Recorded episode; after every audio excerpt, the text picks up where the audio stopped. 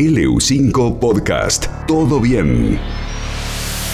¿Cómo te va, Belén? Bienvenida. Hola, Diego, ¿cómo estás? Bueno, hoy vamos a hablar de un producto que se suma a esta gran familia. No vamos a hablar justamente de un vino, pero sí de hablando de familia, que vos sos como de la familia de LU5, alguien que se suma a la familia de los vinos y tiene que ver con un aceite de oliva, Belén. Sí, justamente hace mucho tiempo estábamos esperando este producto, que es la producción de aceite de oliva, porque la mayoría piensa, ¿dónde hay uvas? Hay olivo. Entonces, bueno, justamente la bodega ahora tiene su propio aceite de oliva, que es producido acá directamente en la Patagonia. Bueno, y, y contanos de, de- de este aceite de oliva que, que se suma. Bueno, este aceite de oliva proviene de un olivo, un tipo de olivo, de olivo que se llama arbequín, ¿sí? Como el arlequín, pero con B, arbequín se llama. La diferencia de este árbol es que tiene resistencia al frío, entonces por eso puede estar acá. Este olivo aguanta el frío y tiene unas aceitunas tan chiquititas que no llegan a pesar un gramo. De un gramo a dos gramos, imagínate lo chiquititas que son. Son muy, muy chiquititas.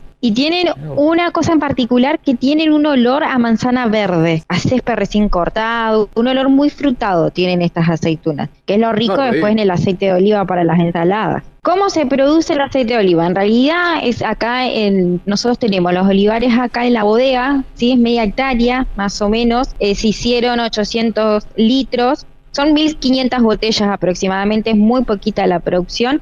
Y después en Añelo está lo que es el proceso de este aceite de oliva. Es algo muy nuevo para toda la región y bueno, se, se filtra todo ese aceite que tenga la aceituna, se deja de cantar y hay algo en particular de este aceite. Miren, cuando nosotros vamos a comprar los aceites, sí, comerciales, que son bastante brillantes, que son, no son opacos. Hay un dato sobre el aceite. Más opaco sea el aceite, ¿sí? Como más turbio, mayor es la calidad y lo artesanal en este caso. Ah, Más turbio sea el aceite, mayor calidad va a ser, porque tiene menos procesos, ¿sí? Es como más natural. Bien, bien, buen dato, buen dato. Y este, este aceite se tiene, tiene esa, esa característica.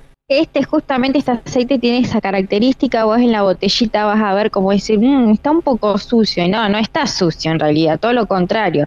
Es algo muy artesanal, como les dije, se hicieron 1500 botellas nada más de 500 mililitros, de lo cual es de la mayor calidad que tiene acá en la bodega los olivares que tienen hace muchos años, pero recién ahora se pudieron producir. ¿Cuán- ¿Cuántos años eh, que plantás eh, un olivo te puede llegar a dar eh, el aceite, por ejemplo? Sí, tiene el mismo más o menos crecimiento que la uva, unos 4 o 5 años justamente. Primero es como un arbolito, usted imagínense que el arbolito apenas uno lo planta es chiquitito, tiene que empezar a crecer, a crecer. Cuando tenga ya su tamaño, recién ahí podemos llegar a producir el aceite. Excelente. Bueno, Belén, felicitaciones eh, por, por este nuevo integrante ahí la, la familia de la, de la bodega. Te mandamos un abrazo y será hasta la semana que viene. Sí, sí, igualmente para ustedes chicos y espero poder visitarlos. Las puertas están abiertas. ¿eh? Un abrazo, Belén. Un saludo para ustedes.